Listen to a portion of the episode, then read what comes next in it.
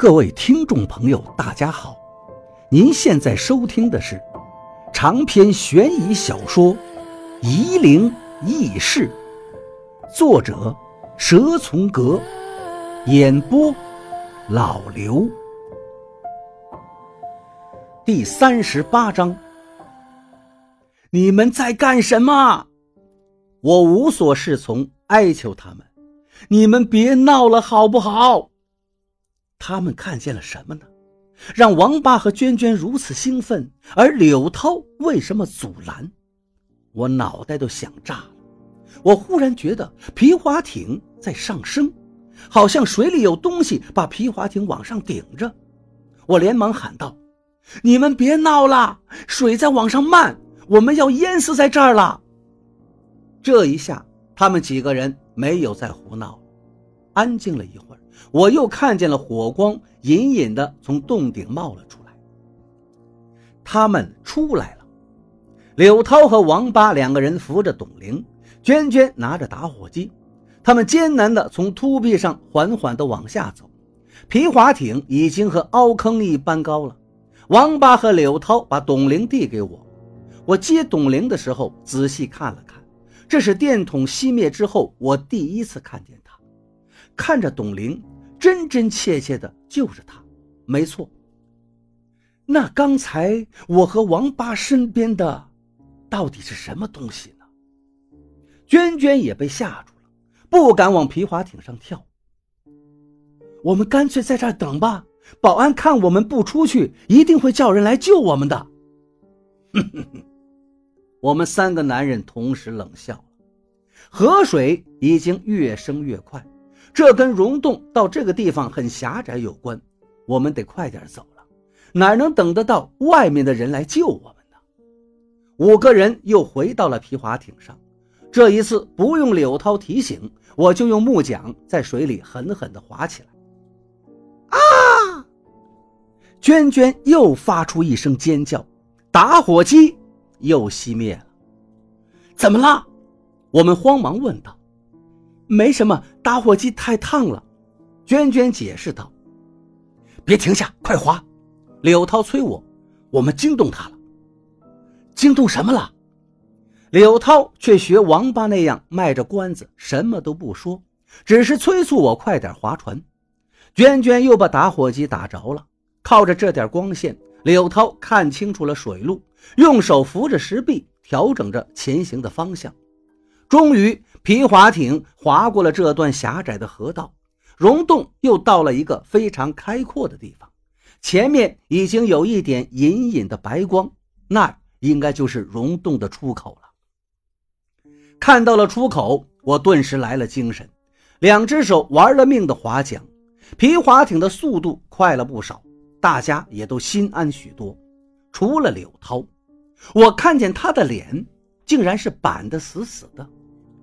难道还有什么危险的事情等着我们吗？我真恨自己是个乌鸦嘴，怕什么来什么。溶洞到了这里，虽然宽阔，但都是地下河的水面。我在皮划艇上看着洞顶垂下来的石头，还有从水底冒上来的石笋，诡异非常。那些石头竟然开始动了，刚开始很慢，我要很仔细才能察觉到。可是没过几分钟，连王八和娟娟也注意到了，我们就又开始喊叫了。除了昏迷的董玲，还有冷静的柳涛。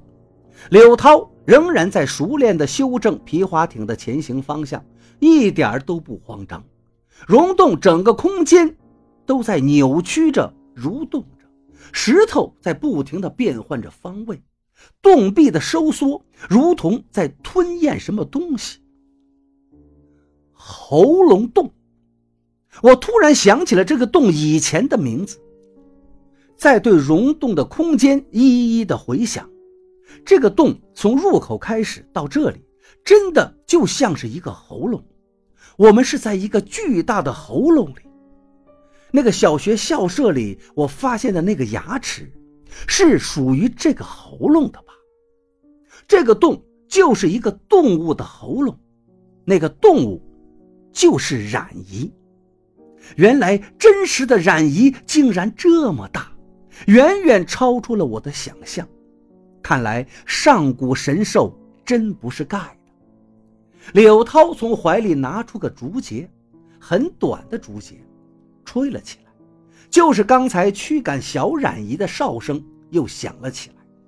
溶洞扭曲的节奏竟然变缓了一些。我拼命的划桨。可是皮划艇就定在原地动不了，现在已经离溶洞出口只有几十米了，可以隐约看见洞里的场景了。我检查了一下，到底是哪儿出了错，这才发现有一个石头从水下顶起，把皮划艇弄搁浅了。溶洞的石壁又开始扭动，那些巨大的石钟乳开始用怪异的方式移动起来。柳涛狠命地吹那个竹节。也没有用了，河水开始翻腾，就像水开锅一般。巨大的泡泡从水下冒起来，咕咚咕咚的响个不停。搁浅了，怎么办？我问柳涛。柳涛道：“下去个人，把艇举一下。”我正在犹豫，你别下去。王八自告奋勇：“我来。”王八水性很好。当年我们在沙市读书，常常横渡长江，游到对面的太阳岛上去玩，玩好了再游回来。可是现在这地下河的水如此诡异，实在是比长江里的漩涡凶险多了。王八脱了上衣跳进水里，我都来不及劝他。他下了水，在艇边的水面上只露出头，双手在艇下拼命往上举。我也要下去，却被他拦住了。你绝对不能下水！我趴在艇上，其他三个人靠在另一边，好让皮划艇被石头搁浅的这边能翘高一点。我面朝着王八，手里握着打火机，看着情况。火光微弱，三米外就很模糊了。